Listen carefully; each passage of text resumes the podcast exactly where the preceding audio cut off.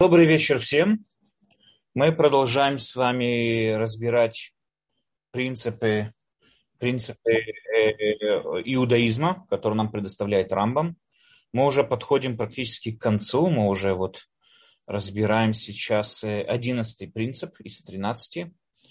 И этот принцип имеет прямое э, отношение, прямое отношение с прошлым принципом, они взаимосвязаны. И как мы с вами пытались еще в самом начале провести линию взаимосвязи и показать, что каждый принцип практически логично вытекает из предыдущего принципа. То есть каждый раз, когда мы начали с того, что мы поясняли, что собой представляет Бог с точки зрения монотеизма, мы перешли к тому, что если Бог, то, что вот том, что мы говорили на тех уроках, если так, так откуда и каким образом может происходить какой бы то ни было контакт между человеком и Богом. И мы сказали, что эту роль этого контакта играют пророки. Э, в дальнейшем мы перешли и искали, где же эти намерения Всевышнего тогда записаны пророками. Мы перешли к объяснению, что такое Тора. В дальнейшем мы с вами переходим к тому, что от человека есть какие-то требования и какие-то Э, да, можно сказать, какие-то требования, которые выглядят в виде заповедей и в виде запретов, которые от нас требует Тора, от которых от нас требует Всевышний. И вследствие этого мы с вами сказали о том, что существует, э, мы говорили о том, что существует э, надзирание, наблюдение Всевышним за всем происходящим в пределах этого мира мы с вами разобрали мнение Рамбама о том, что, естественно, мы, как мы с вами сказали, что Всевышний знает все, что здесь происходит, но вопрос другой, в какие именно процессы он, можно сказать, вмешивается, какие нет. То есть мы с вами заметили то, что Рамбам на прошлом принципе подчеркнул, что именно человеческие э, действия надзираются Всевышним, то есть они, можно сказать, э, принимают какую-то роль в процессах в этом мире и так далее. А, действия животных практически никакую роль не играют. Действия животных никаким образом не влияемые чем бы то ни было, кроме законов природы. В отличие от этого, человек, да, влияемый, и человек ведомый, можно сказать, Всевышним. Мы тогда задались вопросом, как тогда допустима свобода выбора. Мы этому посвятили прошлый урок, разным мнениям с вами рассмотрели разные мнения и так далее.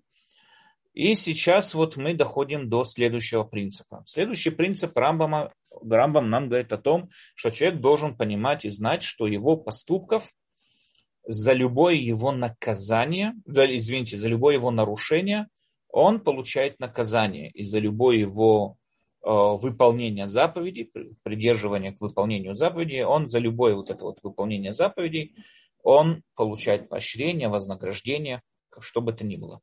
Это первое, первое условие, скажем так, первый э, пункт этого э, принципа. Что? То, что существует наказание, то, что существует э, вознаграждение. Это принцип, который Рамбам считает, то, что мы должны в это верить, это необходимый принцип, и он нужный принцип. То есть человек, который не верит опять же подчеркиваю важность этих принципов в глазах Рамбама. Человек, который не верит в эти принципы, он может выполнять все написано в Торе. Он может выполнять каждую митцву, как я вот привожу всегда пример, его ведут на ОТОДП, да, вот этот святой огонь инквизиции, его поймали за выполнение заповедей Бемисирут Нефиш, он свою душу отдал, свою жизнь отдал ради выполнения заповедей, его схватили, ведут на костер, и он горит на костре крича «Шма Исраэль Ашем Илюкейну Ашем Ихад». Это самое высшее, то, что можно себе представить, как бы такое вот восхваление имя Всевышнего и так далее. Он на, на, с гора на костре прославляет имя Всевышнего, но если он не верит в, награжда, в награду, то, что он за, за свои поступки он получает какое бы то ни было вознаграждение, или, или если за свои поступки он также получает какое бы то ни было наказание, у него нету хелек леуламаба этот человек, он просто так умер. Ну, грубо говоря, да, у него нету никакого продолжения в следующем мире. У него нету хелек луламаба. Поэтому первый пункт нам говорит просто такую вещь, что мы должны верить, что за наши действия мы получаем вознаграждение, и также за наши действия мы получаем э, наказание в зависимости от самого действия. Второй пункт этого утверждает тоже очень интересную вещь, высшая мера награды, которую получает человек, которую может получить человек за выполнение мицвод, высшая мера награды – это улам аба. Улам аба – это есть высшая мера награды. Высшая мера наказания, то есть что самое страшное, что может быть для человека, это карет. Карет – это, э, можно сказать, на иврите от, отсечение. Можно так вот перевести, как отсечение. Это отсечение человека от уламаба. То есть человек, умирая, у него нет никакого будущего. Все, он умер. То, что, значит, на игровых автоматах высвечивается game over, конец игры, все. На этом закончена его судьба, и он умирает так же, как и любое другое животное, у которых нет никакого продвижения. Все, умер.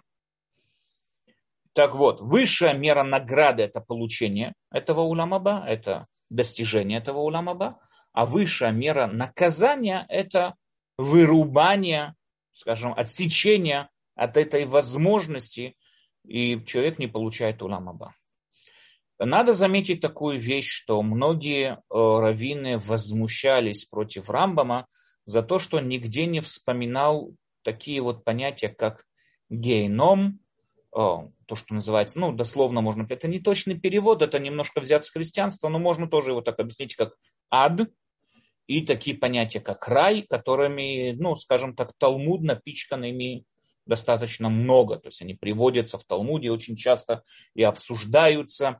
И у нас есть мудрецы, которые даже знают, где проходят врата ада. То есть ад в их понимании что-то реально существующее, существенно есть это место и так далее. И вот а Рамбам его нигде практически не вспоминает.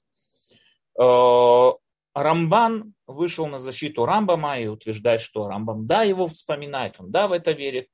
Э, только он его не вспоминает в этих книгах, он говорит о высшей мере наказания и высшей мере награды, а ад это не выше, это всего лишь ну, то, что называется чистилище, да, это как бы очищение человека поступление в Уламаба и так далее.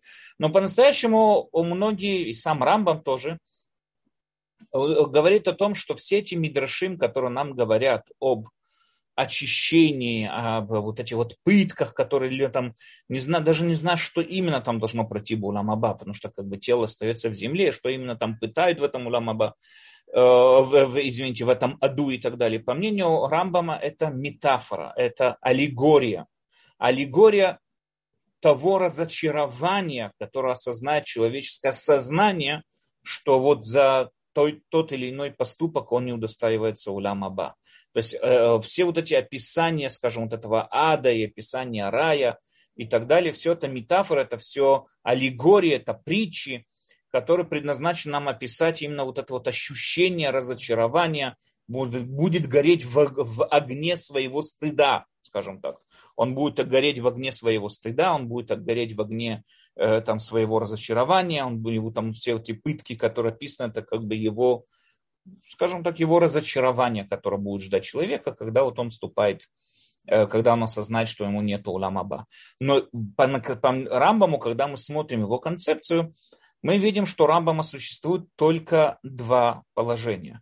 Или у человека есть улам аба, или у человека нет улам аба. На иврите, с иврита можем перевести улам аба как грядущий или следующий мир. Следующий мир. То есть мы с вами попытаемся на этом уроке успеть затронуть эту тему, что такое Уламаба. Мы ее уже разбирали.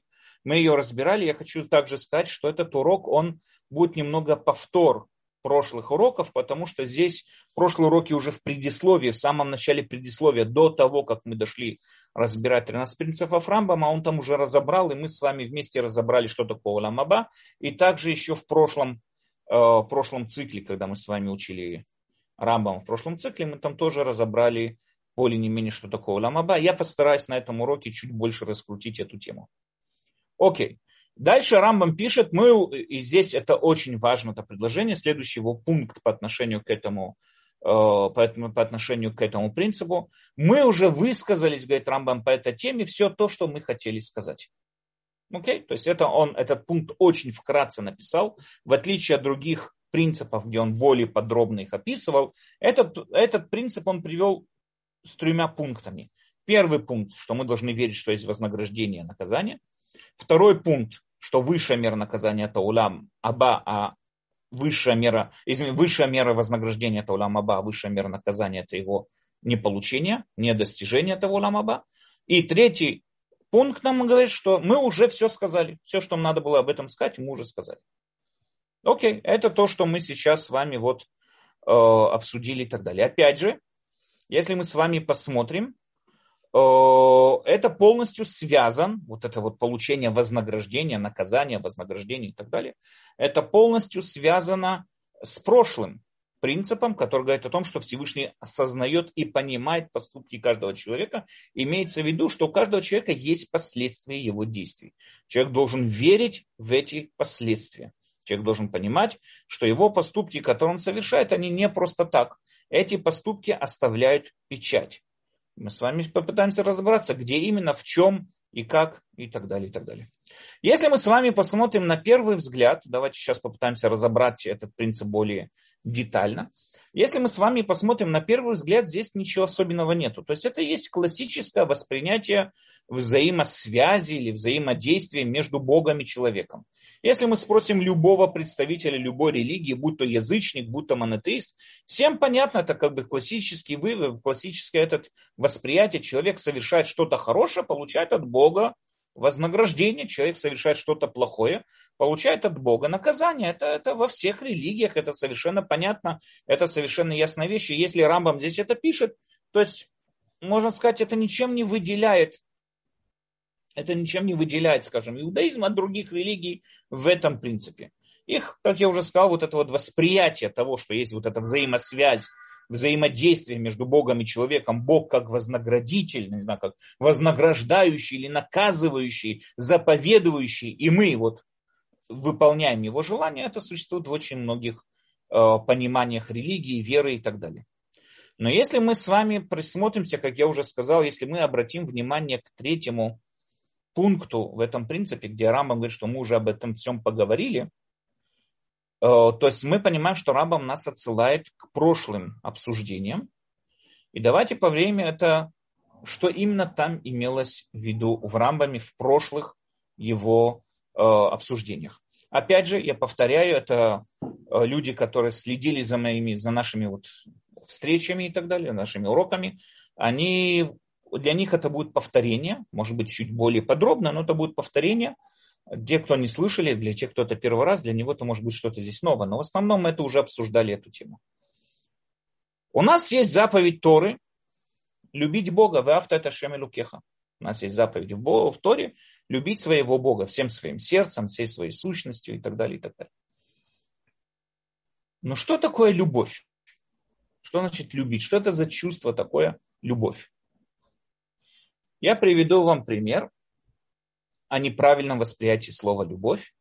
Его э, приводил э, один из известных э, мудрецов еврейской морали, который жил в недавнем, вот он скончался где-то в 80-х годах. Его звали Раб Эле Люпьян. Он был духовный наставник в той ишиве, в которой я учился. К сожалению, я его не, достал, как бы я его, да, его не встретил. Он скончался еще тогда, когда был маленьким. Но его как бы учения, его ученики продолжали управлять этой ишивой, в которой я учился. Рабеля Люпьян э, привел такой пример. Мы с вами завидим, как человек заходит в ресторан и заказывает, не знаю, рыбу. Да, любую рыбу, какую вы там хотите. Заказал лосося, допустим, да, рыбу. Ему спрашивают, скажи, пожалуйста, почему ты заказал именно эту рыбу? Почему ты заказал лосось? Почему ты не хочешь карпа или не хочешь там, не знаю, что-то другое? А я, я люблю, я люблю лосося. Он мне нравится, я его люблю. Если ты его любишь, так отпусти его в море. Дай ему жить. Почему ты его, почему ты поддерживаешь, скажем так, да, поддерживаешь тех, кто его убили, тем, что ты платишь им деньги, ты его съедаешь. Разве это любовь? Ответ очень простой, говорит Рав Деслер, э, Рав э, Элилюпьян, извините. Ответ очень простой. Здесь никогда в жизни человек не любил эту рыбу, это понятно и очевидно. Ему совершенно наплевать на эту рыбу, на судьбу этой рыбы. Ему совершенно на это наплевать, он безразличный. Если мы ему скажем, что эта рыба выжила, или она умерла, или какая ему разница. Он любит те, э, скажем так, э, те ощущения, которые приносит ему эта рыба. Он очень любит ее вкусовые качества, как ее зажарят, как его приготовят. Он любит себя. Он любит себя, и эта рыба э, эта рыба удовлетворяет его потребности. Он хочет хорошо поесть, он хочет хорошо там провести время, и вот эта рыба его удовлетворяет. То есть поэтому он любит себя, он ни в коем случае не любил рыбу. Мы очень часто путаем это понятие. Мы используем слово «любовь» по отношению к разным предметам, которым по-настоящему, если мы с вами посмотрим, нет, мы не их любим. Мы любим те ощущения, которые они у нас вызывают. Мы любим те, э, то удовольствие, которое мы от этого получаем. Это мы любим. Можно ли это назвать любовь? Нет, это любовь себя. Я люблю себя. Он меня удовлетворяет, поэтому я его и люблю. Но это ни в коем случае не говорит, что я люблю тот или иной объект. Э, что же тогда да, настоящая любовь? Что такое любовь, о которой вот мы можем сказать, что это по-настоящему любовь? Я вам скажу честно, по-настоящему я увидел очень четко определение любви. Я когда был еще много лет назад я вот был у дантиста в Мудине, там от э, своего, своей поликлиники, там был у дантиста, и там у него увидел в, в зале ожидания, значит, там были разные журналы. Время все он должен был провести, там кто-то зашел вне очереди, у него там было, надо ему скорую помощь, ему там что-то надо было срочно вырывать, он орал и так далее. И мне поэтому пришлось сидеть вместо моего времени, там надо было сидеть еще долгое время. И я решил полистать эти разные журналы, просто потому что скучно было, совершенно ничего было делать. Я, я с собой никакую книгу не взял, я был уверен, что моя очередь придет, и сразу же зайду. И я увидел там интервью с одной из известных голливудских звезд, э, вот Джулия Робертс. И на мое огромное удивление, а у нее, оказывается, есть какая-то степень по философии. Она, да, между фильмами сдала какую-то там степень, у нее есть какая-то степень по философии. Э, и вот там как раз было интервью, которое шло на эту тему. Что такое любовь? И я думаю, что если вот очистить ее от всех вот этих представлений, по-настоящему это самое четкое определение любви, которое я видел. Она говорит такую вещь. Там, естественно, разговоры были о парне и девушке. И она говорит такую вещь. Если парень видит, как девушка счастлива, несмотря на то, что он к этому счастью никак не причастен. Она счастлива с кем-то другим. И его это наполняет радостью. Это делает его счастливым. Само то, что счастливая она, это любовь. То есть, любовь – это когда человек переводит центр своего вот этого вот внимания от себя к тому человеку, которого он любит. Это любовь. Проверьте по себе, когда вот мы, например, видим, как наши дети счастливы, радуются. Как это нас наполняет радостью, как это нас наполняет счастьем, удовлетворением. Почему? Потому что само то, что они счастливы, это у нас вызывает радость и счастье. Потому что мы живем ради детей. Что значит мы живем ради детей? Центр нашего внимания уже стали не мы, а наши дети. Это и есть настоящая любовь. Что такое любовь? Когда центр моего внимания находится кто-то, в центре моего внимания кто-то другой. Я перевел от, от, от эгоизма, то есть не мое эго, сейчас центр всей вселенной, не я пуп земли, вокруг которого вращается все вокруг и так далее. Нет, я перевел свое внимание на другого человека, и я сам вращаюсь вокруг этого человека. Я сам вращаюсь вокруг этого, вот этого объекта. Это означает, что я его люблю. Вся моя жизнь посвящена ему. Это и настоящая любовь. Теперь нам очевидно и понятно, что любовь это не вещь, которую можно так просто броситься. Далеко не каждому человеку, далеко не каждому объекту мы ощущаем любовь. И далеко не каждому, не любое чувство это может быть вызвано как любовь. Далеко не так. Когда-то я в свое время там видел где-то несколько лет тому назад было исследование в Евросоюзе, очень интересное исследование. В Евросоюзе было, э, провели исследование о том, что в основном разводы, если не помню, там 80% разводов, которые происходили в Евросоюзе, они выпадали на первые три года после свадьбы. То есть, если человек прожил три года дальше, после свадьбы, и не развелся, его шансы на развод резко падают. В основном все разводы происходили именно, именно вот в этот промежуток времени трех лет. Почему это так? Вот задался вопросом, почему это так, почему это так происходит. Ответ очень простой. Когда люди, молодая пара встречается, он увидел ее, она увидела его, они оба один другому понравились. Им очень приятно проводить вместе время. Он смешной, она, не знаю, там тоже приятная. Им приятно вместе. Но на этом этапе их встречи они встречаются потому, что она удовлетворяет его потребности, а он удовлетворяет ее потребности. Им обоим приятно встречаться. Они удовлетворяют один другого. Это первая вот встреча и так далее, и так далее. Они сходятся, живут вместе и так далее. Когда происходит свадьба, женитьба, свадьба, это новый этап этой жизни, он, как бы можно сказать, это человек находится на парах восхищения, на парах удовольствия, восхищения сейчас. И это вот первое время он, они живут вместе на вот этих вот парах восхищения, удовольствия и так далее.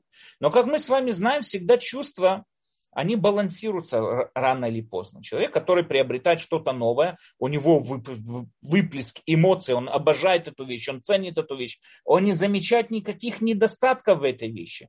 Но со временем эмоции балансируются, отходят назад, и сейчас эта вещь перед ним предстает уже, скажем, более объективной форме.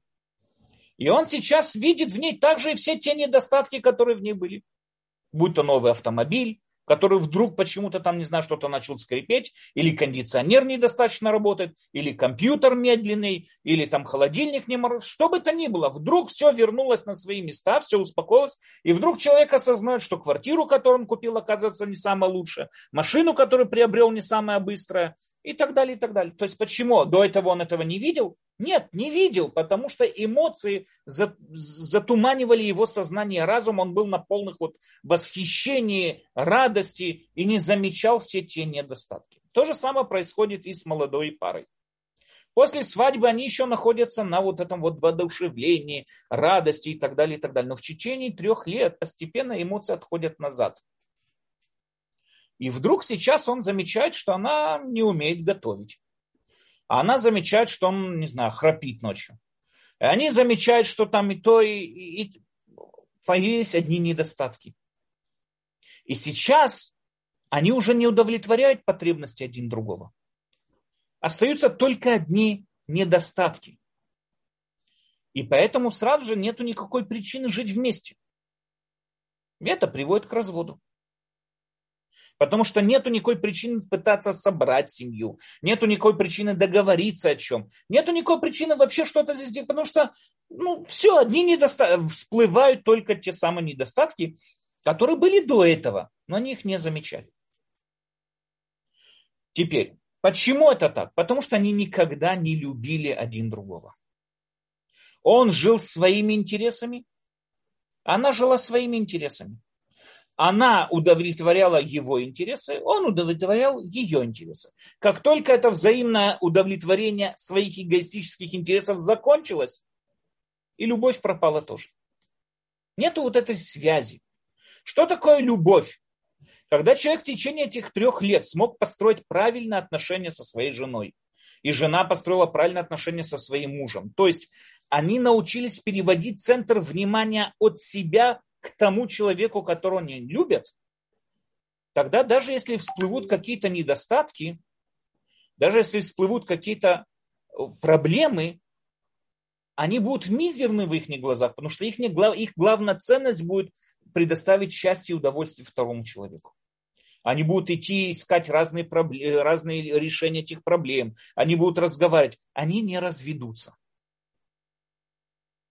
Это есть главная причина можно сказать, разводов, которые происходят в современном мире. Потому что в современном виде, мире, как медиа нам проталкивает идеи, соцсети проталкивают идеи, нет никакого смысла жить чем-то, кроме своих личных интересов. Живи ради себя.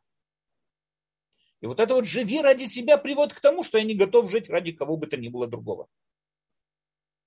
Но это надо понять такую вещь. Для того, чтобы объяснить, как это работает чуть более подробно, надо понять такую вещь. Э, любовь это чувство, которое вырабатывается. А человек, если человек говорит, знаете, там показано в фильме, там, любовь с первого взгляда, это чушь.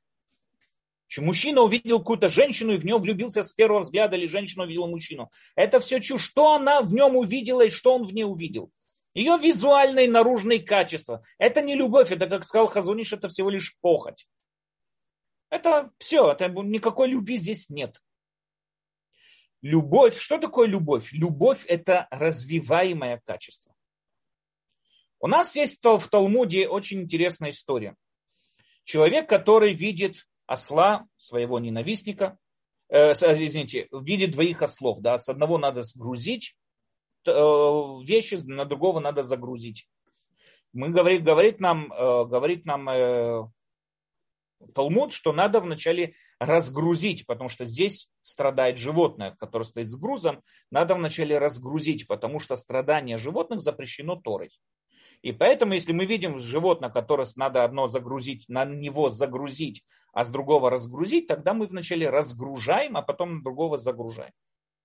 Почему? Потому что страдание животных – это запрет по Торе. Мы должны предотвратить вот это вот страдание. Но если мы вводим здесь еще один фактор, мы говорим, что осел, которого надо загрузить, на которого надо, это осел ненавистника, того, которого я не люблю. Тот человек, который я не люблю. И на этого осла надо загрузить. А осла, которого надо разгрузить, это мой друг тогда изначально я должен вначале загрузить на осла того человека, которого я не люблю, которого я ненавижу. Почему это так? Почему? В чем смысл этого? Когда-то сказал Бенджамин Франклин, один из известных американских основателей Соединенных Штатов Америки, он сказал такую очень интересную идею. Если я хочу, я знаю, что есть кто-то, допустим, мой ненавистник, я хочу, чтобы он перестал меня вот, ненавидеть, чтобы он перестал быть моим врагом. Что я в данной ситуации делаю? Я прошу у него маленькое одолжение, только от которого он отказаться не может. Он же джентльмен, но он отказаться от этого не может. Я прошу у него маленькое одолжение. И он мне его делает. Потом я через время прошу у него еще маленькое одолжение. И после нескольких вот этих одолжений, которые он мне делает, его ненависть отходит назад. У него больше вырабатывается, скажем, качество уважения и любви ко мне. И здесь заложена очень интересная идея. Чем мы думаем, что мы помогаем, и мы, и мы, помогаем, мы помогаем и делаем добро тем людям, которых мы любим. Но по-настоящему здесь наоборот. Когда мы помогаем и делаем добро каким-то людям, мы вырабатываем к ним чувство любви. Это то, что говорит Равдеслер, по этой же самой причине у меня есть заповедь на загрузить на осла своего ненавистника, того, которого я ненавижу, у меня есть заповедь загрузить именно на него вначале. Почему? Потому что я ему делаю одолжение, тем самым я понижаю свою ненависть к нему. Равдеслер рассказывал очень интересную историю, что по, во время Второй мировой войны семья из Британии, Равдеслер был во время Второй мировой войны, был в Лондоне. Э, семья из Англии, из Британии, они как раз вот в канун войны поехали в Польшу навестить своих родственников.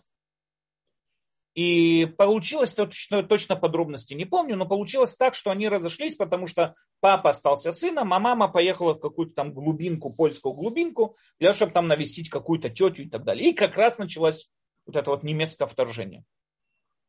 Папа с сыном смог сбежать, вернуться обратно в Англию, а мама оказалась неожиданно за линией фронта. И произошло то, что эта несчастная женщина пережила все прелести э, вот этой вот э, катастрофы иудаизма. Она пережила концлагеря, она пережила все, что можно было пережить. И в конце концов она вот, когда вот была победа, она смогла это выжить, и муж смог ее найти. Муж смог ее найти, вернула ее обратно домой, в Англию и так далее. Она вот приехала в Англию, вернулась обратно в Англию. И она пришла к Равдеслеру со слезами, говорит, что она не любит своего сына.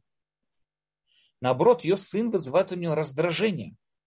Она постоянно чувствует, что он занимает ее пространство, что он хочет забрать ее еду, что он хочет... Она вот, ее, ее сын, которого она так долго ждала все эти годы, она мечтала их встречи, как она его обнимет, как она его, э, там, не знаю, поцелует и так далее. И, и вот она с ним встречается, и этот сын вызывает у нее раздражение. И она пришла со слезами, думая, что из-за всех тех травм, которые она пережила, она потеряла возможность любить. Говорит Равдеслер, нет, это не так. Это далеко не так, Аби успокоил ее Равдеслер. Говорит, нет. Просто всегда мама проявляет больше, скажем, эмоционально любви по отношению к детям. Папа тоже мысленно, скажем, любим. Но всем известно, что материнская любовь это что-то особенное. Почему? Потому что мама больше вкладывает в детей. Да, папа приносит заработок, папа приносит деньги. Но кто гладит рубашку? Кто делает еду, кто там сопровождает сына в школу? Кто его встречает со школы, кто готовит обеды, кто берет его к доктору, кто им занимается. В основном, я не знаю, сегодня в современном обществе это немного изменилось, но в основном этим всегда занималась мама. Мама была так, кто вкладывала в детей, поэтому она намного всегда, скажем так, проявляла больше любви к детям, чем папа. Папа всегда был строгий такой. А мама всегда была любима, любила изо всех сил. Почему? Потому что она больше в него вкладывала больше вкладывала в него усилий, больше вкладывала в него э, сил и так далее. Поэтому, говорит Равдеслер, здесь во время вот этой войны, в твоей ситуации, он говорит, этой женщине изменились роли, вы поменялись роли, ролями. Ты по известным причинам была оторвана от семьи, и мам, роль мамы заменил папа. Поэтому сейчас с папой папа намного больше проявляет любви к своему сыну. Почему? Потому что он заботился о нем. Он его кормил, он научился ему гладить, он научился ему готовить, он его сопровождал в школу. То есть папа стал мамой, он занял роль мамы в данной ситуации. Но, говорит Рафдеслер, если ты, несмотря на то, что он тебя раздражает, этот э, твой сын. Несмотря на то, что он вызывает у тебя даже какое-то отвращение, потому что ты боишься, что он тебя заберет твой кусок хлеба и так далее. Но если, несмотря на это, скрипя зубами, ты будешь играть роль мамы, ты увидишь, как со временем твоя любовь к нему вернется. Равдеслер свидетельствовал о том, что так и произошло. Так он говорит, что со временем а, он видел эту пару, с ними поговорил и видел ее настоящее раскрытие, любовь к сыну, и как она стала, вернулась к состоянию любящей, любящей мамы. Почему Равдеслер утверждает? Потому что когда мы даем чему-то, делаем что-то ради чего-то, это любовь. И более того, мы вызываем и вырабатываем в себе качество любви. Теперь, у нас написано в Торе такая вещь. Э, и ныне, и ныне э, Израиль, да, Израиль, обращение к нам, Всевышний через Муше обращается к нам. Что Господь Бог твой спрашивает от тебя? Что тебе требуется? Только бояться Господа Бога твоего, ходить всеми путями Его и любить Его, и служить Господу Богу твоему всем сердцем своим, всей душой твоей. Как это делать? Соблюдать заповеди Господни, Его законы, которые заповедую тебе сегодня на благо тебе. То есть от от людей, от евреев требуется любить Бога. От нас требуется любить Бога. Но как это можно сделать? Написано в Торе напрямую. Выполнять Его заповеди. И здесь очень интересная идея, которую мы тоже с вами затрагивали. Когда человек выполняет заповедь, что его мотивирует к этому, к выполнению заповедей?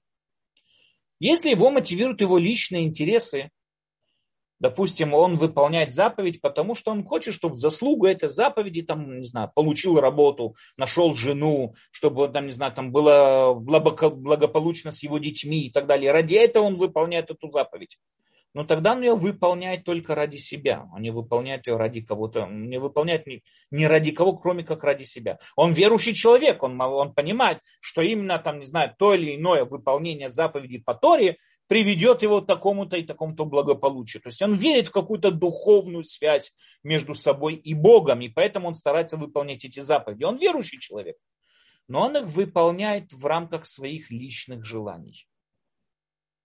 И поэтому это еще не говорит ни в коем случае о том, что он любит Бога. Он любит себя. от нас требуется, Тора от нас требует высшей рамки, скажем так, высшего уровня любви. Какой? Выполнять заповеди, потому что так Бог сказал. Я выполняю заповеди, так должен думать человек. Я выполняю заповеди. Почему? Потому что я знаю, что в этом и было намерение Всевышнего. Почему? Зачем Всевышнему это надо? Хороший вопрос. Может быть, я и буду изучать, зачем, какой смысл в этой заповеди. Конечно. Но в первую очередь я выполняю ее, потому что так сказал Всевышний. Я знаю, что так сказал Всевышний. Я знаю, что это э, тем самым образом я выполняю его намерение. И тем самым образом я понимаю, что, скажем, вырабатываю у себя любовь по отношению к Богу. Говорит нам Рамбам, что это единственный, в других книгах он пишет, это единственный путь, который у нас есть к выполнению, мы это с вами видели в начале этого предисловия, единственный путь, который у нас есть к выполнению, к, э, к, к любви Всевышнему, какой? Выполнять заповеди и не нарушать его запреты. Я как-то с вами разговаривал о том, что мы как-то в Ешиве, в которой я преподаю, я вам рассказал этот рассказ, мы там шли, э, есть, знаете, на, по старым можно есть такая прогулочная аллея, ну, можно там прогуляться по старым стенам, э, по стенам, вот это, которые вокруг старого Иерусалима. Да, Иерусалим, старый Иерусалим обведен турецкой стеной, там можно подняться и прогуляться по этим стенам. Они проходят через разные кварталы, и там очень интересно, много очень разных исторических э, мест и всякое такое там, и можно про ним пройтись, это очень, очень интересная прогулка такая. И мы как-то прошлись, когда мы там были с Ешивой, там экскурсовод нам показывает вниз, там есть такая специальная, ну, определенное место такое, и нам, говорит, курс, э, экскурсовод нам говорит, что вот в этом месте, по нашей традиции, э, э, в этом месте приносили жертвы Молыху. Бог такой Евусеев, был у Евусеев Бог Молых, и в этом вот месте приносили жертву Молоху. И мудрецы были в таком вот шоке, так он объясняет, в таком вот ужасе о том, что приносили. Почему? В чем заключается жертва Молоха? Молох был бог плодородия. И Евусеи глубоко верили, что для того, что если я хочу, чтобы у меня был хороший урожай, так надо первые продукты, все, что первое у меня порождается, надо приносить ему в жертву. Будь то финики первые, которые зародились, я приношу в жертву. Э, э, скот, который первый, там овечка первая, коза первая, козленок первый, который родился, я приношу ему в жертву. И первого ребенка. Первый ребенок, который у меня родился, я приношу в жертву Молеху. То есть люди устраивали фестивали и так далее, и приносили своих детей, первенцев, в жертву Молеху мудрецы были в таком как бы ужасе происходящего, как такое, как до такого можно докатиться, что они сказали, что в этом месте проходят врата ада. Здесь проходят врата ада. Когда мы вернулись в Ешиву, один из мальчиков ко мне подошел и спросил, я не понимаю простую вещь. Чем это такой вот поступок сильно отличается от поступка нашего праца Авраама? Авраам тоже получил из указа Всевышнего пойти и убить своего сына. И он проявил, и он проявил полную готовность пойти это и сделать. В чем отличается поступок Авраама? И надо заметить, сразу же после этого поступка, когда ангел остановил Авраама, в Торе написана такая вещь. Не протягивая руку там к этому, ибо теперь знаю, что боишься Бога ты, и не скрыл ты сына твоего, единственного твоего от меня. То есть это поступок, единственный поступок в Торе, который называется богобоязненным. И Авраам единственный человек, который называется богобоязненный. Боится Бога. Больше ни о ком в Торе так не говорится. То есть поступок Авраама это пик. Это, это самое высшее, чего может достичь человек, служащий Всевышнему. Когда, когда проявляет готовность ради Всевышнего принести своего сына. Ну так в чем разница между этим и Молыхом? Те тоже, может, смотрите, естественно, там жрецы были болваны, их обманули и все что угодно. Так скажи, что эти люди больные на голову, дурные, но, ты, но Тора их называет мерзкими поступками. Тора говорит, что мы должны истребить Евусеев, как написано в Торе, ибо мерзкие поступки они совершают. То есть сам поступок мерзкий. Почему? Чем он отличается от поступка Авраама? Скажи, они дурные, они больные на голову, они слушают разных жрецов. Авраам получил пророчество от Бога, они поверили разным жрецам. Хорошо, вполне может быть. Но почему ты называешь это один мерзким поступком? То есть само убийство сына это мерзкий поступок. Но с другой стороны, то, что Авраам совершил, ты считаешь это богобоязненным поступком? Ответ, я думаю, очень простой. Ответ заключается в мотивации. Для того, чтобы это понять, мы опять же разговаривали тоже на эту тему, поэтому я вкратце сейчас ее скажу. Язычник. Язычник, почему он приносит, э, какая цель, какую цель пытается достичь язычник при своем служении перед своими богами. Вот представьте себе, вы, я, допустим, мореплаватель, и я, допустим, там, не знаю, финикиец, финикийский мореплаватель. Я приношу жертву, я как бы готовлю корабль, готовлю там, матросов, провизию и так далее. И перед, перед отплаванием приношу жертву, отплытием, приношу жертву Дагону, богу морей. Дагону приношу его жертву. Если я грек, так я приношу Посейдону. Если я римлян, так Нептуну. Каждый приносил своему богу морей жертву. Почему? Потому что он хотел, чтобы бог успокоил море. И здесь очень интересная вещь язычник приносит жертву приношения не потому что ради Бога, скажем, не ради Бога, а ради себя, ради удовлетворения своих потребностей.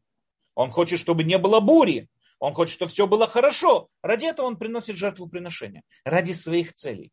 Я это всегда сравниваю с тем, что человек приносит конверт какому-то коррупционному чиновнику, протягивает ему конверт для того, чтобы тот заступился за его бизнес или чтобы там как-то продвинул его бизнес. Это потому, что он любит этого чиновника? Конечно нет, он его проклинает и обзывает. Зачем ты ему деньги даешь? Потому что это единственная возможность протолкнуть свой бизнес. Я даю деньги не потому, что люблю его, но что люблю себя. То же самое любой язычник делал, приносил жертву приношения ради себя, а не ради кого-то Бога. Ради себя. Он хотел, чтобы корабли доплыли до цели, он хотел, чтобы охота прошла удачно, он, что бы он-то ни хотел. Для этого он приносил этим богам свою жертву. Люди, которые служили Молиху, как мы уже сказали с вами, Молих был бог плодородия. И люди, которые служили Молоху, что они хотели? Чтобы у них хорошие помидоры были чтобы у них картошка спелая была, чтобы у них пшеница росла хорошая, чтобы финики были сочные. И ради этого они готовы убить своего сына. Ради своих личных интересов они готовы убить самое близкое, что может быть человеку. Авраам, в отличие от этого, Авраам возложил все свои надежды на Ицхака. Во-первых, он его ждал очень долгое время. Во-вторых, он возложил, как мы уже сказали, возложил надежды на него, что Ицхак продолжит его путь. Всевышний обещал, что Ицхак возглавит его дом. И тогда, и вдруг все свои надежды, которые олицетворил Ицхак, Всевышний сказал, все эти надежды избавиться от них. То есть Авраам действовал полностью против всех своих интересов. И почему же тогда он пошел это делать? Потому что Бог сказал. Тем самым образом Авраам проявил то, что он по-настоящему любит Бога. Он по-настоящему ценит Бога, любит Бога и ради Него готов пожертвовать своим самым дорогим, что у него ни на есть. Против всех своих интересов, против всех своих целей. Это и есть, говорят мудрецы, высший уровень служения Всевышнему. Это то, что у нас написано в Масахетавод от имени Антигнус Иш Сухо. Говорит нам Антигнус из города Сухо в Масахетавод. Это, по-моему, третья мишна. Который говорит, э, надо служить Всевышнему, не служите Всевышнему как рабы ради получения вознаграждения, а служите Всевышнему как рабы, которые служат не ради получения вознаграждения. Это есть высшая мера служения Богу. И Рамбам это писал нам и в, в начале предисловия, в начале этой вот цикла, которым мы с вами занимались, он нам об этом описывал, что это и есть высшая мера. Надо служить Торе, потому что это, и надо выполнять, извините, заповедь Торы, потому что это истина. Надо учить Тору, потому что это истина. Надо, люби, надо служить Всевышнему, потому что это истина. Не ради каких-то личных побуждений, а потому что это истина. То есть он требует от нас, предисловие этой книги, требует от нас высшее вознаграждение, высшую службу, извините, не ради какого-то вознаграждения, а ради высшей службы. Но тогда непонятен этот принцип вообще никоим, никоим образом. Как тогда мы можем воспринять этот принцип? Здесь нам говорится о том, что мы должны верить, что мы получаем вознаграждение, мы должны верить, что мы получаем там наказание. Но Рамбам сам от нас требует, в начале же вот это вот предисловие, от нас требует самого высшего уровня служения Всевышнему. Говорит, что мы должны служить, потому что это и есть, потому что это и есть высший, высший э, уровень служения и так далее. Для того, чтобы это понять, надо еще также заметить еще одну вещь. В прошлом цикле мы тоже с вами говорили, что в 8 главах Рамбам пишет такую идею, что человек скажем, должен выполнять мицвод, потому что мицвод, по мнению Рамбама, это средство, приводящее человеку к чистому сознанию, то есть приводящее человеку к пророчеству. Мицвод это есть, это не цель сама по себе выполнения заповедей, а заповеди это средство. То есть мы воспитываем, выполняя заповеди в себе правильные качества, и заповеди и есть то самое, скажем, средство, которое приводит нас к правильному выполнению, к правильному воссознанию Всевышнего. Опять же, мы с вами видим, что служение, по мнению Рамбам, которое нам приводит, предоставляет в восьми главах, там служение идет совсем по другой э, системе. То есть там мы там служим Всевышнему. Ради чего? Ради того, чтобы добиться своих целей. Какие цели? Стать пророком. Как можно сопоставить вот эти вот два этих мировоззрения, которые находятся в самом Рамбаме? Сам Рамбам нам уже пишет в начале этой книги, мы с вами разбирали притчу об ученике и учителе. Отец приводит ученика в школу, для того, чтобы учитель его научил чему-то. Ребенок, конечно, учиться не хочет. Ребенок хочет играть, бегать, прыгать и так далее. Учиться не хочет. Поэтому учитель его поощряет, его любое продвижение поощряет его конфеткой, допустим, да, к примеру. Вот выучи что-то и то-то наизусть или сделай что-то и то-то, я тебе дам конфетку. Теперь, с точки зрения ученика, эта конфетка, это есть цель его жизни. И ради этой конфетки он готов выучить то или иное, он готов выучить наизусть таблицу умножения, чтобы получить три конфеты. То есть, если мы его спросим, зачем ты учишь таблицу умножения, он скажет, «Э, ради конфеты, в чем вопрос? Потому что я хочу получить конфеты. То есть, таблица умножения для него это всего лишь средство для получения конфеты. Но если мы спросим преподавателя, учителя, почему ты учишь его таблицу умножения, он скажет, потому что это надо знать, каждый должен знать таблицу умножения. Естественно. Это иначе как бы человек должен знать таблицу умножения. А почему ты ему даешь конфеты? Чтобы у него была мотивация учить таблицу умножения. Тем более, когда мы с вами занимаемся какими-то высокими э, там, не знаю, дисциплинами, там, философией, ну, все что бы то ни было. Человек должен это знать. Почему? Потому что он должен это знать. Он должен это учить. Почему? Потому что он должен это учить. Что за вопрос? Потому что истина в самом знании.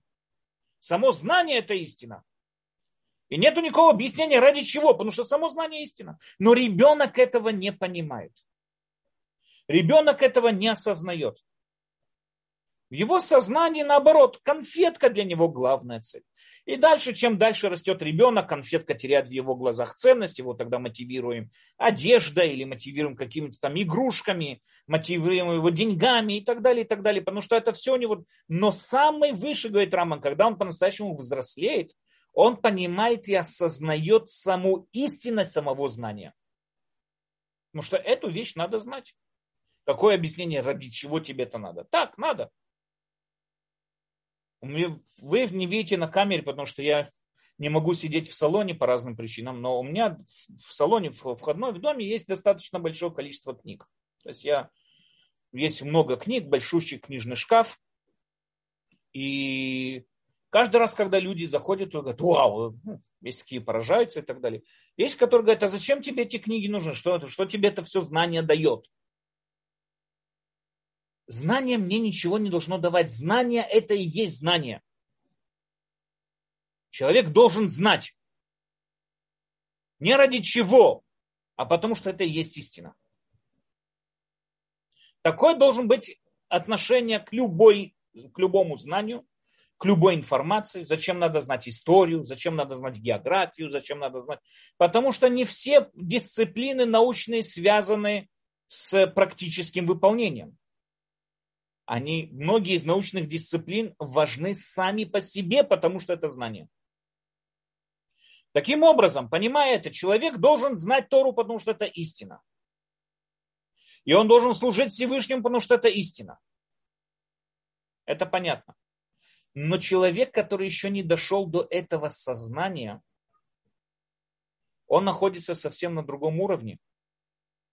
Он долго так не протянется человек не сможет долго, если он еще не дошел до этого уровня, он не, дол- не сможет долго оставаться на той самой мотивации, вставать утром на молитву, потому что так Бог сказал.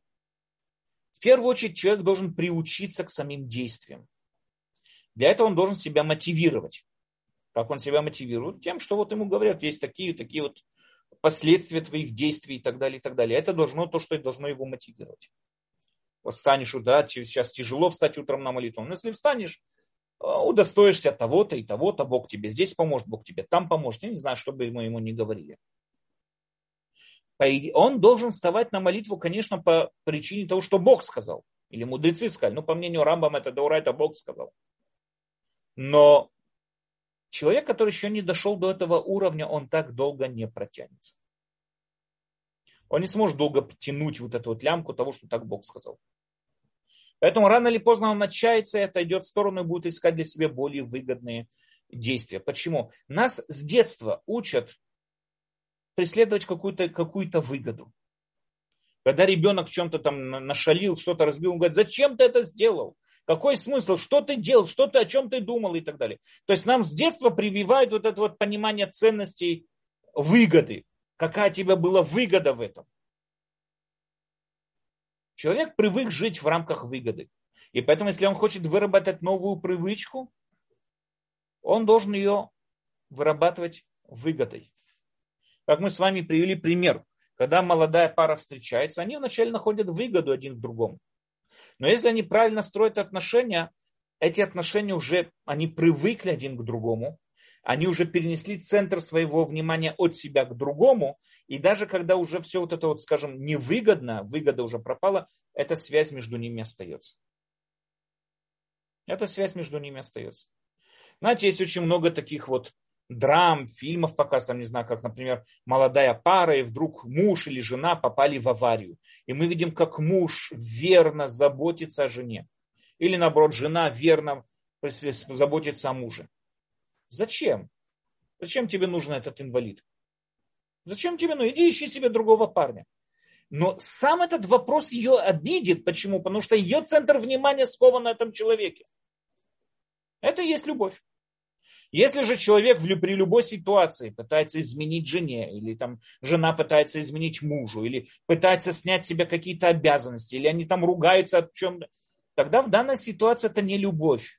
Это надо подчеркнуть это. Они продолжают жить по своим интересам. Но как мы можем выработать вот это вот чувство? Говорят нам мудрецы одним только одним путем. Привычками. Вырабатывать себе привычки к этому поступку. Как мы можем начинать вырабатывать эти привычки?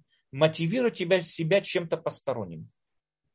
То, что говорят мудрецы, через ло лишма леулам, да, говорят мудрецы так, есть всегда, без исключения.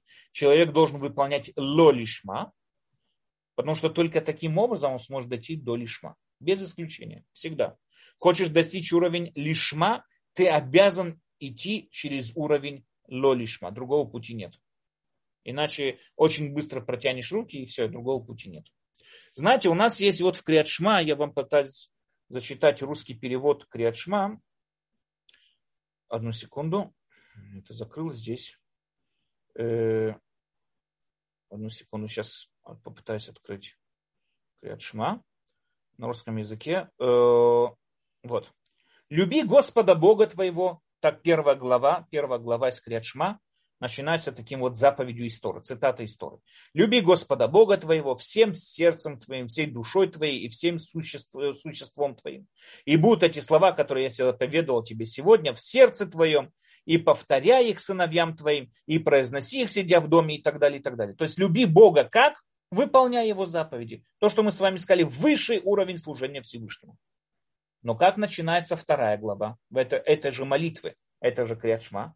И будет так, Если послушаетесь моих повелений, которые я даю вам сегодня, послушайтесь, любя Господа Бога вашего и так далее, и, то дам я дожди на земле вашей срок. Дождь после сева и дождь перед жатвой, и ты соберешь свой хлеб и так далее, и так далее, и так далее. И, но если вы не будете это, тогда вы исчезнете, вы вскоре с лица земли э, благодатной и так далее, и так далее. То есть первая глава Торы пишет нас, нам и требует от нас служения Всевышнему, как мы сказали, высшим уровнем. Почему? Потому что так Бог сказал. Вторая же глава вдруг сразу же, знаете, лицом в грязь. Не будешь выполнять то, что тебе скажу, не будет тебе дождей, твой скот вымерет, с тобой произойдет ничего. А если будешь, тогда тебе дам дожди вовремя, у тебя урожай будет хороший. Я не понимаю, то есть, что от меня требуется, какой уровень, это в одной и той же молитве. Но мы понимаем это сейчас то, что когда человек, это надо понять, когда человек делает лолишма, с пониманием того, что его главная цель дойти до лишма, то есть когда человек делает какие-то заповеди с какими-то посторонними намерениями, понимая, что главная цель его же достичь выполнения заповедей без каких-то посторонних намерений, тогда и первый этап служения считается высшим этапом служения тоже. Это то, что хочет нам сказать Хриат. Что когда человек, ну то, что мудрецы, которые записали, написали, именно сформировали так эту молитву. Когда человек служит Всевышнему ради дождей, ради сытого скота, ради того, чтобы с ним не произошли какие-то несчастья. Но он понимает, что это служит, этот уровень он временный, потому что его цель дойти до того высшего уровня, чтобы выработать в себе качество любви к Всевышнему и служить ему без каких бы то ни было посторонних э, интересов, тогда в данной ситуации и этот первый уровень тоже считается, этот первый уровень тоже считается лишма. Мы с вами задали вопрос, почему Рамбам э, в восьми главах нам пишет о том, что заповеди это средство к пророчеству, а здесь он от нас требует, э, в начале этого предисловия от нас требует служить Всевышнему, э, служить Всевышнему без каких бы то ни было посторонних интересов. Ответ я вам задам в ответ другой, по-еврейски поступлю вам и задам другой вопрос. Хорошо, если по мнению Рамбама заповеди это для того, чтобы привести нас к пророчеству, очистить нас, наш разум и довести до пророчества, тогда зачем пророку выполнять заповеди? Он уже пророк, зачем ему выполнять мицвод? Пророк не должен выполнять мицвод? Ответ нет. Все то время, что мы не пророк, мы выполняем заповеди для того, чтобы очистить свое сознание, познать Всевышнего и так далее. Но как только мы осознали Всевышнего, мы дошли до этого уровня, тогда мы и поймем саму истинность выполнения этой заповеди. И когда мы будем выполнять заповеди без каких бы то ни было посторонних интересов, это и есть уровень пророчества. Тогда мы будем на уровне какого-то ни было пророка и так далее. Теперь, э, мы с вами задали вопрос, то есть мы видим в этом принципе, как бы то, что Рамбам говорит о награде и наказании и так далее, мы с вами видим о том, что Рамбам как бы перевел разговор на уровень ниже. Если вначале он от нас требовал служить Всевышнему, потому что Всевышний сказал, вдруг он внедряет принцип в иудаизм, что у каждого действия есть наказание, вознаграждение, мы должны в это глубоко верить. Ответ очень простой. Здесь Рамбам говорит о разных уровнях. Принципы, 13 принципов еврея, вот этого иудаизма были написаны не мудрецам. Мудрецам тоже, конечно, но в первую очередь также и простому еврею. Каждый простой еврей должен верить в эти 13 принципов. И поэтому Рамбам их пишет так, чтобы они были доступны в своем понимании также каждому простому еврею. От каждого простого еврея еще все то время, что он, можно сказать, простой еврей, от него требуется служить Всевышнему ради, даже мотивируя себя какими-то посторонними интересами получить уламаба, не получать уламаба, получить какие-то наказания, вознаграждения, не получать. Ради этого. А то, что надо служить Всевышнему, вот это ради высшей цели, это уже требование от великих людей, от великих праведников. Рамбам, вот закончу на этом объяснение, Рамбам нам приводит, что в Масех это вот, в комментарии Масех это вот, трактате про отцов, там вот после вот это третье Мишна Антигнус, там несколько Мишноет после этого, встречаются высказывания мудрецов, которые говорят, мудрецы, остерегайтесь своих слов. Говорит Рамбам, что хотела нам сказать эта Мишна? Она хотела нам сказать такую вещь. Проблема в Антигнос Иш Сухо, вот этот первый, третий, мудрец с третьего, с третьей Мишны, заключалась в том, что он пытался внедрить этот высокий уровень служения Всевышнего в массы народа. Когда он пытался внедрить это в неготовые массы народа к этому служению, это привело к катастрофе. Это привело еврейский народ к разбиванию на разные секты. Мы знаем, что оттуда пошли и байтусы, и цдуки. Ну, это они, мы, как мы с вами уже говорили, цдуки пошли совсем по другой причине. Но, но байтусы и все вот эти вот секты зародились. Секты зародились вот в этом вот попытке Антигноса Иш Сохо внедрить эту идею в народы и в массы. Поэтому Рамбам нас предупреждает и говорит, мудрецы, остерегайтесь своих слов, говорит Рамбам, то, что имеется в виду следующий Мишнайот. Это понимаете уровень человека, с которым вы беседуете. Понимаете, перед кем вы выступаете. Если вы будете требовать такие высокие требования от человека, который не, еще не находится на том уровне, это приведет к тому, что он поднимет руки, сдастся и не будет больше выполнять никакие митцвот. Поэтому на первом уровне Самый вот этот первый уровень. Человек, который выполняет заповеди, потому что у него есть какие-то, э, скажем, побочные интересы какие-то, посторонние интересы. Он выполняет заповеди ради чего-то и так далее. Так это хорошо. Это хорошо, потому что он воспитывает в себе привычку выполнения заповедей. Но он должен всегда понимать, что есть уровень выше, к которому он должен стремиться. Он должен всегда понимать, что он должен стремиться к тому, чтобы по-настоящему удостоиться выполнить хоть одну заповедь, хоть одну заповедь, выполнить ее совершенно, скажем так, без каких бы то ни было посторонних интересов, потому что так Бог сказал. Потому что это и есть высший уровень человека. Можно, конечно, привести, есть и про Бальшемтова рассказ, и про Вильнюсского гения рассказ. Я думаю, про многих раввинов, что когда-то они там, э, кто-то сказал, что вот он продаст и трог э, Вильнюсскому гению, если тот передаст ему полностью весь свой уламаба. Вильнюсский гений сказал, да, дайте. Почему? Потому что вот наконец-то я смогу честным сердцем убедиться, что я выполняю заповеди, потому что так Бог сказал, а не потому, что у меня есть какие-то Э, личные интересы в этом выполнении и так далее. Окей. Значит, если подведем итоги, просто да, подведем итоги, о чем вот то, что мы сегодня с вами говорили, это то, что каждый человек должен понимать, что его действия есть последствия, и он должен понимать, что если он совершает ту или иную заповедь, он, он, его, у этого будет наказание или последствия в виде того, что ему дадут уламаба или не дадут уламаба. Э, есть наказание и вознаграждение и так далее. Но по-настоящему выполнять, то есть высший уровень, то, что мы с вами сказали, который Рамбам привел нам в предисловии, мы сказали, что это как бы какая-то нестыковка в Рамбаме, мы ее разъяснили тем, что то, что Рамбам привел в предисловии, то есть это то, что выполнение, которое требуется от высшего человека, это без каких бы то ни было личных интересов.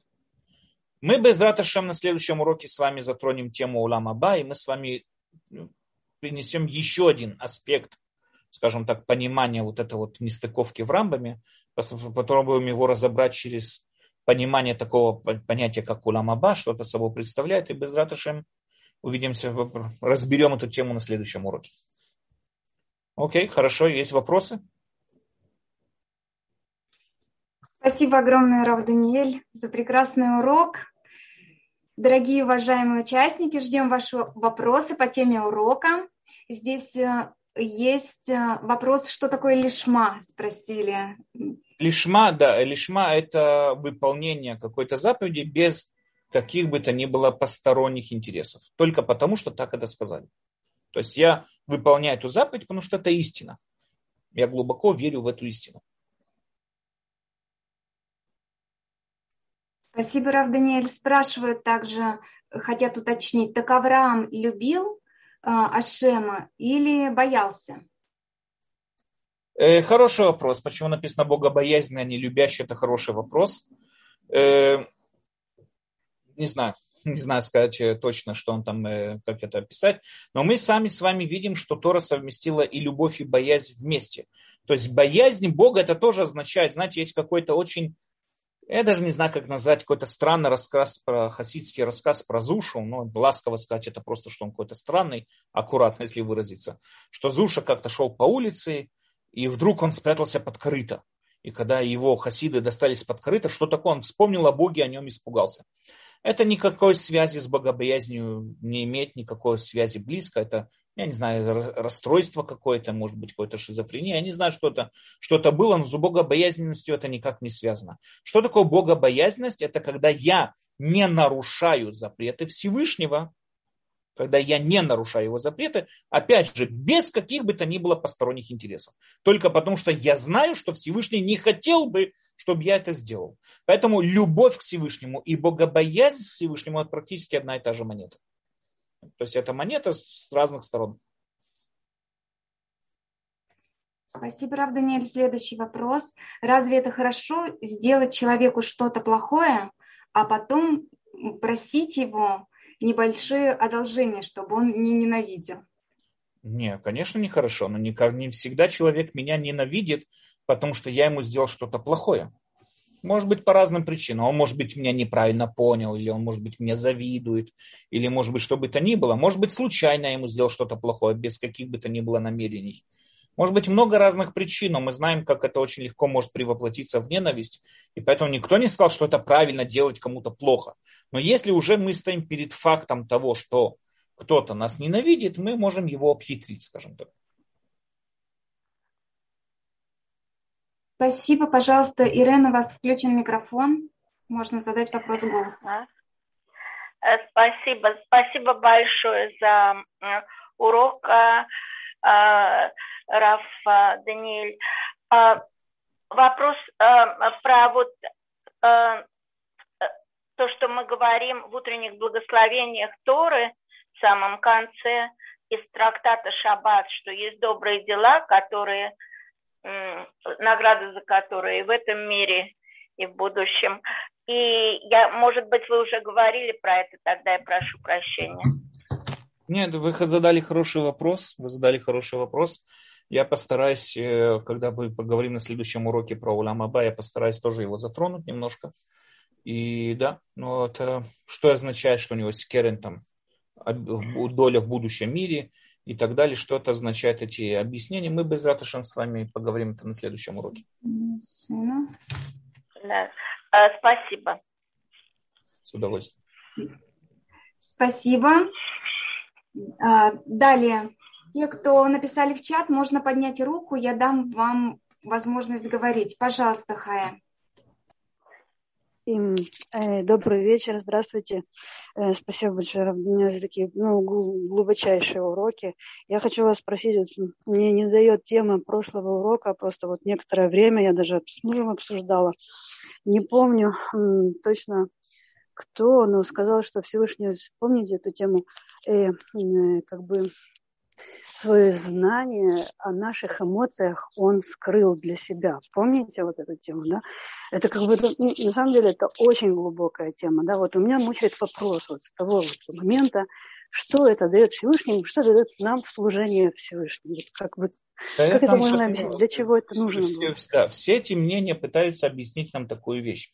С одной стороны, Всевышний от нас что-то требует. Тор от нас требует практических действий, требует от нас что-то. Стань, сделай, принеси, убери, поднимись, спустись. Есть заповеди, связанные с этим. Но если мы с вами говорим, что у человека выбора нет, то как я могу что-то требовать от своего шкафа, вот, который рядом со мной? Я приду сейчас с молотком, буду его разбивать за то, что он передо мной дверь не открывает. У шкафа нет выбора. Поэтому какие у меня могут быть требования к шкафу? Все вот эти вот мнения, которые я привел, они пытаются объяснить, как можно сопоставить то, что с одной стороны Всевышний от нас что-то требует, и с другой стороны он все знает, то есть у нас выбора практически нет. Поэтому нам говорит, э, вот то, что вы привели мнение, это Раби Хаздай Крыскас. Раби Хаздай Крыскас говорит, да, то, что Всевышний все знает, у нас нет выбора в практических действиях, но у нас есть выбор тому, как мы отнесемся к этому. Здесь как бы Всевышний скрывает, для того, чтобы дать нам, то есть требования Всевышнего не к практическому действию, а требования к Всевышнему к моему эмоциональному ощущению к тому, что вот у меня что-то удалось или не удалось. Это как бы, опять же, все эти мнения пытаются совместить две вот эти вот вещи вместе. С одной стороны, Тор от нас требует практических действий. С другой стороны, Всевышний все знает. Так он уже знает, я сделаю это или нет. Значит, у меня выбора уже нету. Как-то какие когда ко мне требования. Но за руки-то никто не держит, как бы. Можем, могу ну, сделать. Ну, да, ну, хорошо, но Всевышний же знает, что я сделаю то или иное, правильно? Если Всевышний уже, допустим, две тысячи лет тому назад он знал, что я завтра на молитву не встану. Ну так какие у меня есть выборы, встать или не встать? Я не могу встать. Потому что если я могу встать, значит он не знает. А если он знает, что я не встану, значит я не встану. То есть одно из двух. Или он все знает, или я не встану. Как ну, это на самом деле, это очень правильно, потому что, извините, я вас прибью, вот на данный момент, да, вот со всеми этими событиями, я четко поняла, вот, ну, как бы, может быть, и немножко ответ на этот вопрос, что эмоции сейчас очень-очень много значат. И какие эмоции мы применим, может быть, вот только вот не могу понять вот со стороны Всевышнего. Да, для нас, да, это вот я вижу, как что они дают, эти эмоции другим людям однозначно. А вот со стороны Всевышнего мне очень трудно понять, для чего. Ну, в общем, может быть, когда-нибудь этот ответ найдется. Спасибо большое. Действительно, глубочайшие уроки, которые я раньше никогда этого не слышала. Понятно, что долгие годы уже там где-то, но сейчас просто ну, вот, поразили меня просто. Спасибо, Яшар Коях. Спасибо вам. Спасибо. Следующий вопрос, пожалуйста. Рефтов, э, Раф Таниэль, спасибо вам за урок. Э, спасибо вам, Тиферет. Э, я хотел спросить такой двойной вопрос у вас.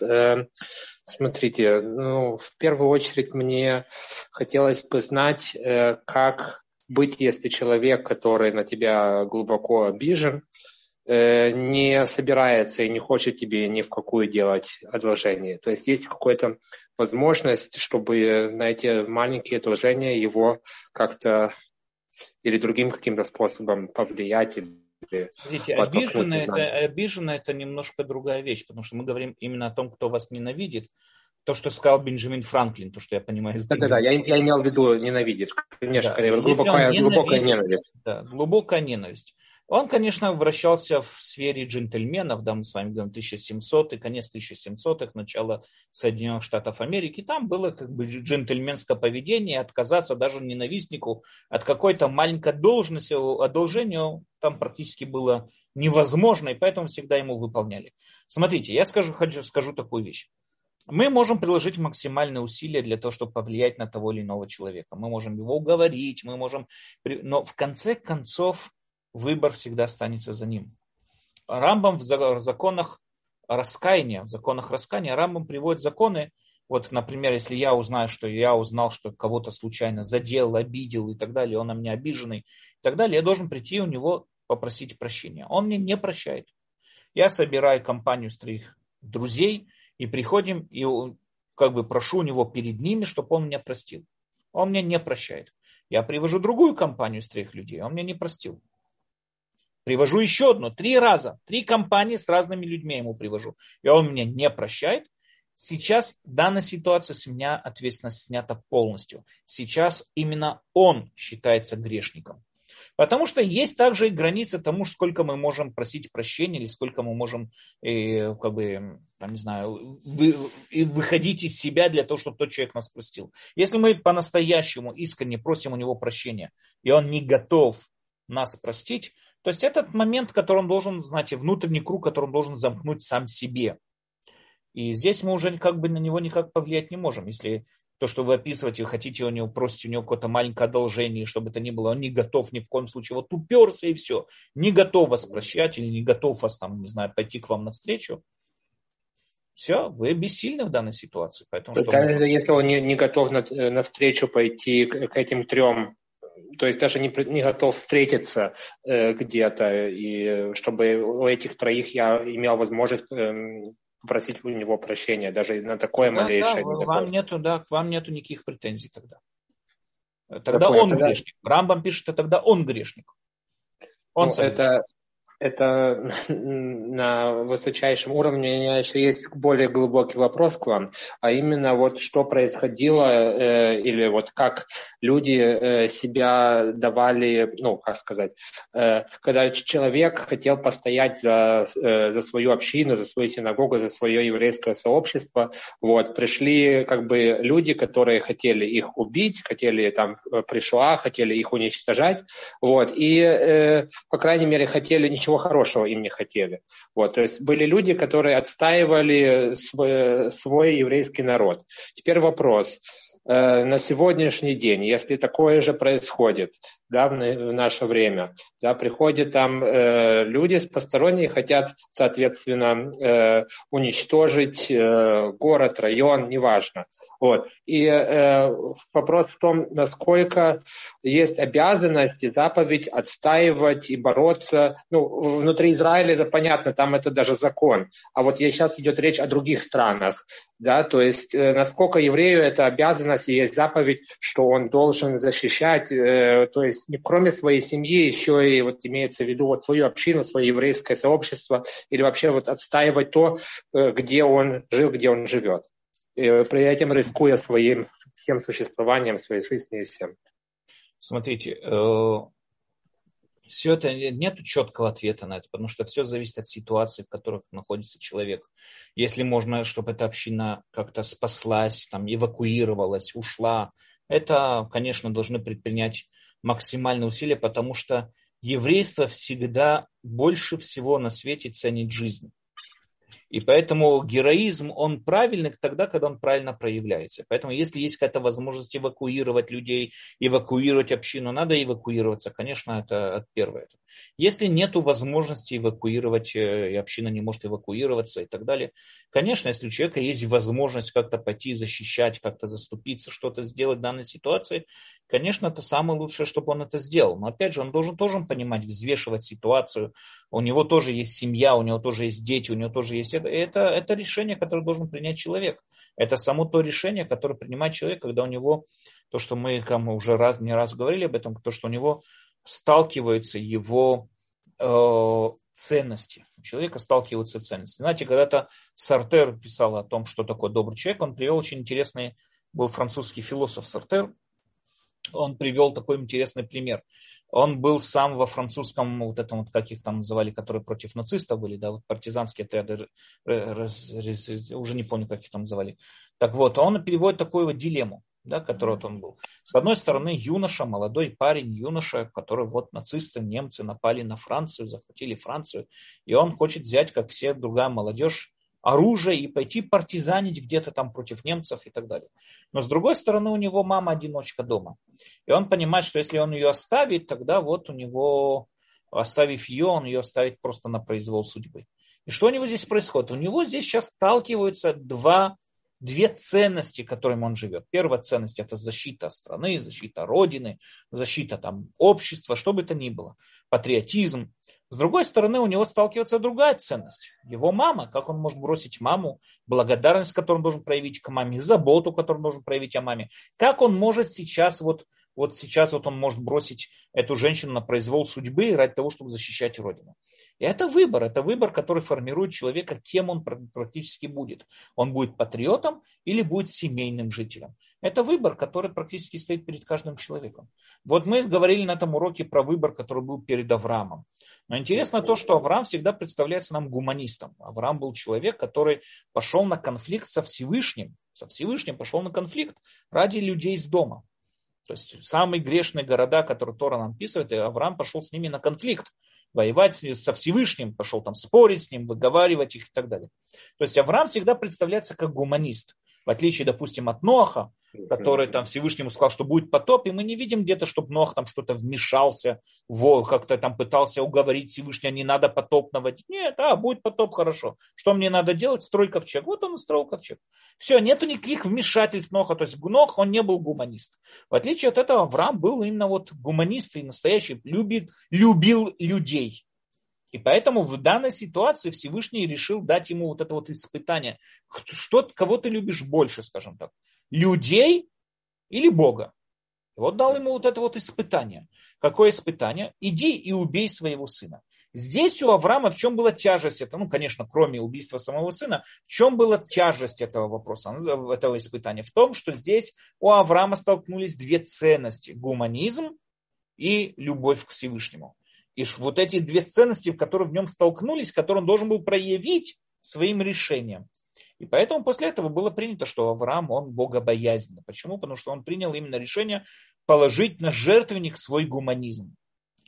То же самое и здесь. Вы задаете вопрос, который, конечно, он очень непростой, потому что это вы находитесь в, вот эти вот, не знаю, там в опасных ситуациях, допустим, на город напали, община в опасности. Конечно, если невозможно ее эвакуировать, у вас есть возможность защитить ее и так далее, и так далее. Это все зависит от очень многих разных подробностей и так далее. Но с другой стороны, также можете висеть другие ценности. Ваша жена, ваши дети, это, не знаю, ваши там близкие и так далее, и так далее. Можно ли их бросать ради защиты общины? Я не могу на этот вопрос ответить, потому что это решение, которое должны будете принять вы.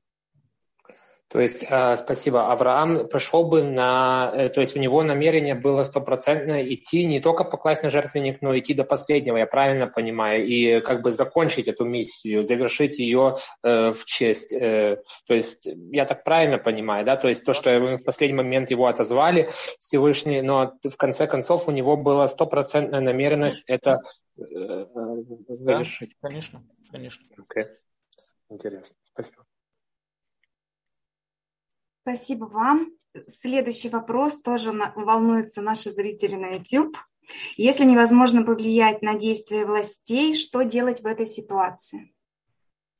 Опять же, вопросы, которые очень зависят от, от самой ситуации, в которой вы находитесь. Вот у меня перед уроком кто-то задал вопрос, э, вот он, э, там, не знаю, вот его эмоционально тянет заступиться за Украину против войны. Он живет в России, но он боится там арестовывают их, и он боится там выходить, потому что их могут арестовать. Что в данной ситуации делать? Смотрите, конечно, надо, во-первых, узнать простую вещь, да, что если мы можем этим как-то повлиять на власти, можем как-то, это одно. Но, как я понимаю, структура власти в России, она такая, что вряд ли эти митинги на кого-то повлияют. И просто это я бы рекомендовал ни в коем случае не выходить, потому что ставите под риск себя, свою жизнь, своих близких, свое будущее и так далее, и так далее. Если уже изначально живем в стране, которая такая вот кривая, ужасная, с ужасной властью, а, это хороший вопрос, когда надо покидать эту страну, когда не надо покидать эту страну, это хороший вопрос. Это надо, то есть это не я могу вам ответить, и не кто-то другой может вам на это ответить. Это ваш личный выбор. Это ваш личный выбор. Но, конечно, ни в коем случае не надо ставить себя или своих близких в опасность ради, там, не знаю, каких-то целей, которые мы знаем, что все равно никак ни на что не повлияют. Спасибо, Рав Даниэль. Вернемся. Э, Людмила спрашивает, а если человек навредил, но не считает, что сделал что-то плохое и не готов исправить этот вред, попросил три раза прощения, он будет прощен? На это вы ответили, да? Так я поняла. Да, конечно, нет. Надо, чтобы было искреннее прощение, конечно. Чтобы он и это не... При этом, э, далее Людмила пишет, при этом просит прощения формально или вообще применяет вышеупомянутую хитрость. Э, если он принимает вышепринятую хитрость, это повлияет сто процентов на меня, конечно. Поэтому я не скажу, могу сказать, не подавайтесь этой хитрости, ни в коем случае не делайте с ним что-то доброе и так далее. Нет, конечно, я это сказать не могу, но само понятие ненависть, даже если мне кто-то обидел, если я держу в себе все эту ненависть, это тоже запрет Торы. Поэтому если мне дается возможность его перестать ненавидеть, это тоже хорошо. Но надо понять такую вещь. У нас нет ни в коем случае заповеди прощать того, кто не осознает свои поступки, и мы не должны ни в коем случае ставить себя в обиду. У нас есть заповедь простить того, кто по-настоящему, если мы видим, что он по-настоящему искренне просит прощения. Если мы видим искренность его просьбы, тогда у нас есть заповедь перебороть свою обиду и простить его, и не держать сердце вместе к нему. Но если мы видим, что человек просто формальный спор, три раза прошел, прощаешь, прощаешь, не прощаешь, все, вот все, ты виноват. Нет, конечно, об этом никто ничего не говорит, это, это не прощение. Прощение должно быть искреннее, с сожалением, чтобы мы видели, чтобы он нас убедил в своей искренности. Тогда это другой разговор. А если он нас не убеждает, нет. Теперь э, э, надо понять, да, то, что я сказал первое, то, что если он использует эту хитрость, так э, это хорошая идея, потому что у меня есть, кроме того, запрет, даже если я на кого-то обижен, есть запрет его ненавидеть. Я могу сторониться этого человека, я могу обходить его стороной, потому что я понимаю, что он способен меня обидеть, он способен мне навредить, и поэтому я имею право обходить его стороной. Но ненавидеть в сердце – это запрет Торы. Но и поэтому, если он мне дает возможность его ненавидеть, ну, перестать его, скажем так, ненавидеть, конечно, это будет хорошо, я должен это использовать. Спасибо большое, Рав Даниэль. И последний вопрос, голосовой от нашего постоянного слушателя. Геннадий, пожалуйста, можно включить микрофон. А, шалом, Рав. Я хотел спросить, вот э, надевать кипу это мецва или нет? И особенно э, в отношении новых. Потому что когда, например... Одевание кипы, это, одевание кипы это в основном обычай. Это одежда, это обычай, это одежда, которая сегодня уже вошла в обычай еврея ходить в кипе. Э, мы знаем, что не всегда евреи ходили в кипе, в древние времена не ходили в кипе. Э, покрывали голову только когда выполняли что-то святое, что-то важное и так далее. Сегодня это уже, как бы скажем, символ иудаизма, это уже как бы обычай еврея. У нас даже есть закон, там более, ну, скажем, там, как развивался этот закон, да, то есть на сегодняшний день, даже если человек сидит определенный промежуток э, времени без кипы, это уже считается нарушение этого обычая. То есть это обычай, обычай ходить в кипе, обычай этот, и даже сидеть на, на стуле, на диване, где бы он ни сидел, тоже сидеть, сидеть с кипой. Это обычай. По отношению к Бнейнох я не знаю, потому что это не заповедь, это не заповедь по Торе. Я точно не знаю там тонкости этого. Но я думаю, что нет. Я не думаю, что у Бнейнох есть обязанность ходить в кипе. Не думаю. Но опять же, знаете, у нас на Талдоте есть канал специальный, который занимается Бнейнох. Там, я не помню, как он называется, но, по-моему, там Толдот, Бнейнох, я не знаю, там надо, если у вас есть возможность, на сайте поищите. Там в основном задают, там есть люди, которые именно специализируются на этих вопросах. И запишитесь там на этот канал, телеграм, они вам помогут, ответят на все ваши вопросы. Я просто небольшой специалист в этом. Я... На первый взгляд я думал, что здесь обязанностей нету, потому что и для евреев сказать, что это большая заповедь, обязанностей нету. Но это обычай, который принялся и который вошел в закон. И сегодня, да, сегодня есть такой как бы закон, который, это не нарушение Торы, но это нарушение обычая. Э, ходить с открытой головой, да. Спасибо. Спасибо всем. Встречаемся на следующей неделе. Без Раташем, да, всем всего хорошего. На следующей неделе без Раташем увидимся. Удачи и всего хорошего. Хорошей недели всем. Самое главное, мира всем. И без Раташем, чтобы все вот это вот военные действия, которые происходят, вас не коснулись без Раташем, чтобы прошло все мимо вас. И чтобы всем было только удачи, мира, здоровья и всего хорошего. До свидания. Хорошей недели всем.